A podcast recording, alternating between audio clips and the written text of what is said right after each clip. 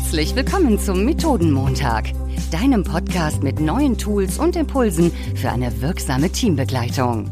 Entdecke jede Woche neue Methoden für deine Workshops, Meetings und Retrospektiven gemeinsam mit deinen Gastgebern Florian und Jan. Hallo, lieber Jan. Moin, moin, lieber Florian. Ich wünsche dir einen wunderschönen guten Morgen und einen wunderschönen Montag.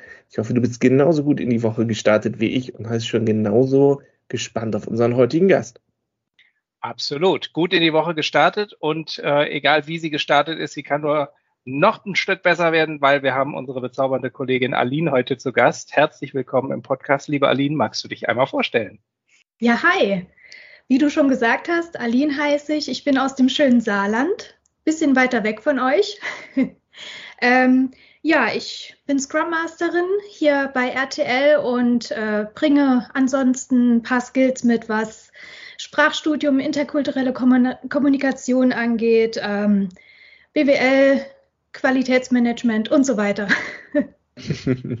Ganz spannendes, breites Feld. Und ich bin total gespannt, was du uns heute da mitgebracht hast.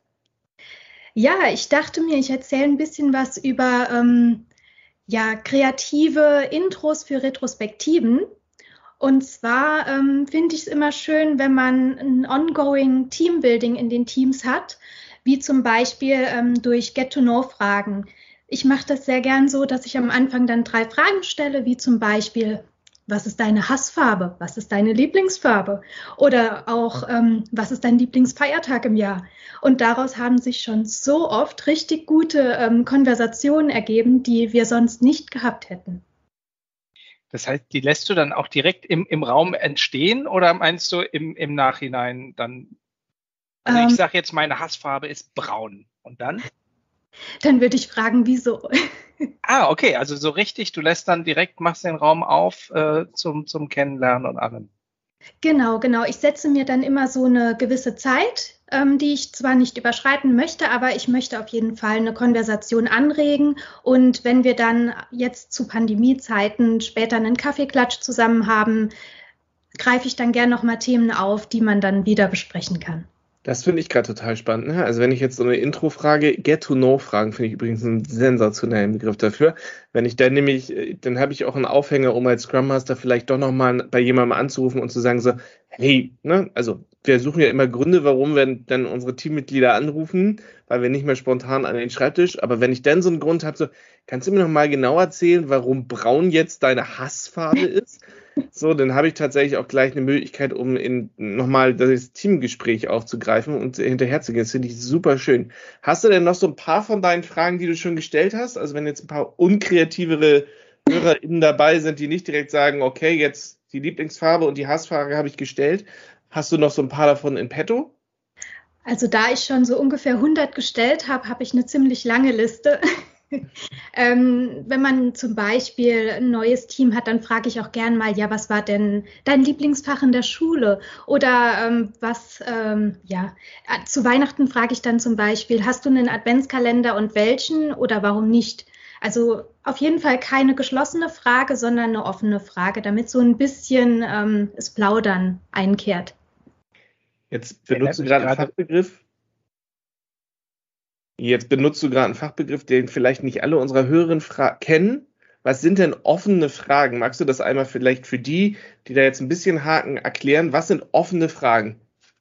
Offene Fragen sind Fragen, die man nicht mit Ja oder Nein beantworten kann, sodass man sozusagen gezwungen ist, ein bisschen weiter auszuholen und eine Erklärung zu bieten.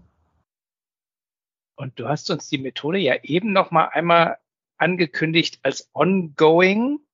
Das heißt, wenn du eine Retrospektive hattest und ich sag mal vier Wochen später die nächste oder sechs oder zwei oder wie oft das Team die Retrospektiven macht, baust du dann auch aufeinander auf und sagst, letzte Woche haben wir über die Farben gesprochen, heute würde ich gerne über euer Lieblingsschulfach sprechen oder wie, wie funktioniert das? Ähm, das kommt darauf an, welche Fragen ich gestellt hatte.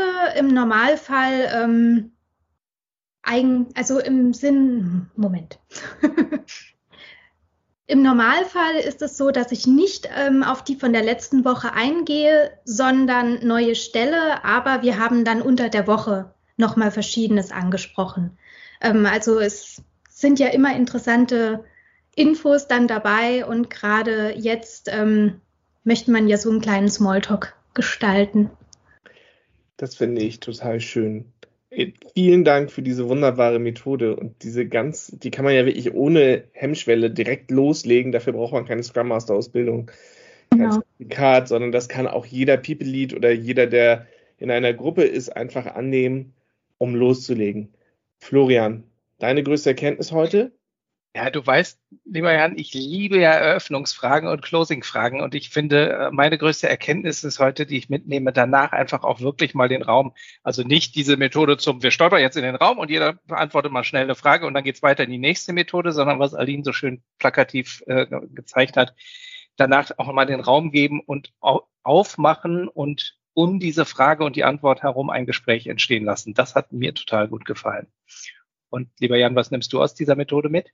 Wir hatten ja gerade in der Folge 150 ganz viele Eröffnungsfragen.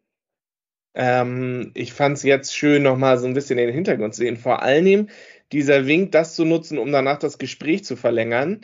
Entweder im Team direkt, um Nähe zu schaffen, oder auch, um danach bei den Kollegen anzurufen und zu sagen, hey, sag mal, warum ist das eigentlich und wie geht's dir denn gerade? Besonders jetzt, wo die Welle wieder ein bisschen höher wird und wir eher von zu Hause arbeiten, finde ich das eine ganz kleine, tolle Methode, mit der man direkt loslegen kann.